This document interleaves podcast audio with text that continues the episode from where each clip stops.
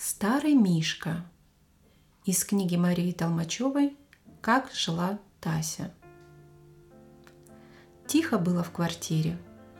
Папа после обеда спал, мама готовила уроки с Колей. Сестра Маня тоже училась. А Тася сидела на низенькой скамеечке в своем уголку, где жили игрушки, и потихоньку разговаривала с Мишкой. Разные тут были игрушки – корова с колокольчиком, лошадка на колесиках. На кроватке лежала новая, нарядная кукла Надя, а две старенькие сидели смирно на диванчике. Но любимцем Тасиным был Мишка. Да и не мудрено. Уж года два тому назад, когда Тася лежала больная, принесли ей его, и с тех пор всегда они жили вместе.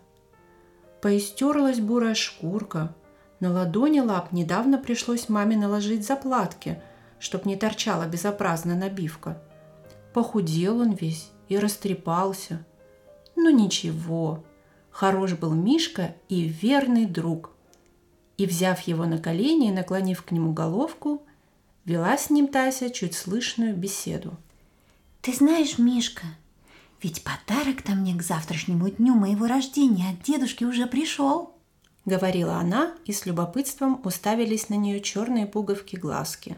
Знаешь, сегодня приехала мама домой и привезла посылку.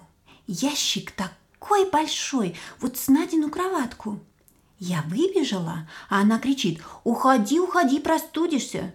Ну, а я все-таки успела рассмотреть. Как ты думаешь, что бы там такое было? Ты бы что хотел? Хорошо бы обеденный сервиз. Чашки-то у меня есть, а тарелочек нет. Краски бы тоже, пожалуй, хорошо, а то Маня мне своих не дает.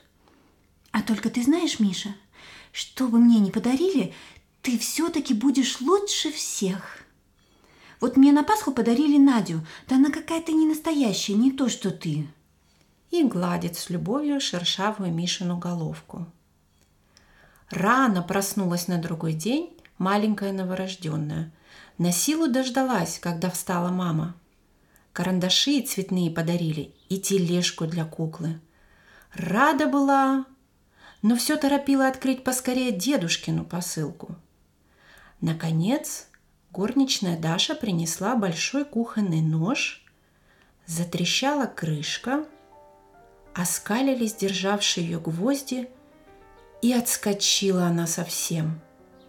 Много бумаги стало видно – Запустила туда Тася жадные ручки, пошарила, что-то вытащила. Коробка с шоколадом. Это хорошо, только это не подарок. Подарок значит внизу. И правда, что-то мягкое, большое. Никак не вытащишь. Потянула изо всех сил и ахнула.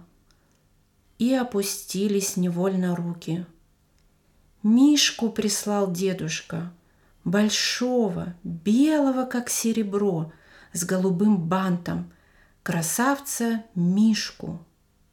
«Вот угадал-то как хорошо, дедушка!» — говорила мама, стоявшая за Тасиной спиной. «Ты так любишь этих медведей, а твой совсем состарился!»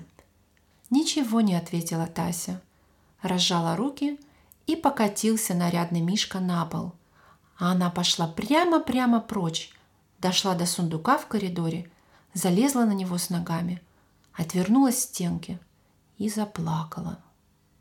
Разыскала ее мама, удивилась. «Глупая девочка, о чем ты? Разве тебе не нравится медведь? Такая чудная игрушка!» Молчала Тася. Что сказать? Разве объяснишь, отчего вдруг жалко-жалко стало прежнего Мишку – и так жалко, что защемило сердце. Бедный, старенький, заплатанные лапки, мордочка такая потешная, измазанная. Лежит теперь глупенький, думает. Конец мне пришел. Не будет меня больше Тася любить. Подождала мама, назвала Тасю капризницей и пошла прочь. А Тася соскочила, побежала в детскую, схватила Мишку старого и крепко-крепко прижала к груди. «Ты не думай, Миша, ты лучше всех, ты мой любимый. А тот, того мне и не надо совсем. Пусть назад едет куда хочет, и видеть его не хочу. И будто забыв обо всем, принялась играть. Посадила в новую коляску куклу Надю и Мишку и стала их катать. По детской повезла, по гостиной, докатила до столовой и остановилась. Там тот, новый, белый. Интересно, убрала его мама или нет? Заглянула чуточку. Нет, лежит по-прежнему на полу, задрав лапы. Так ему и надо. Зачем вздумал у Миши место отбивать? Запела Тася песню, покатила колясочку назад. Села рисовать, сломала карандаш и задумалась. И представилась ей, как лежит бедный Мишка на полу под стулом. Тоже, пожалуй, не весело ему. Ехал-ехал от дедушки, и вдруг неловко там лежать и страшно, кругом все чужие. Встала опять Тася, взяла старого Мишу. Пойдем посмотрим. Стоят оба, смотрят. Пустить уж разве его в детскую, а? Миша, как ты думаешь?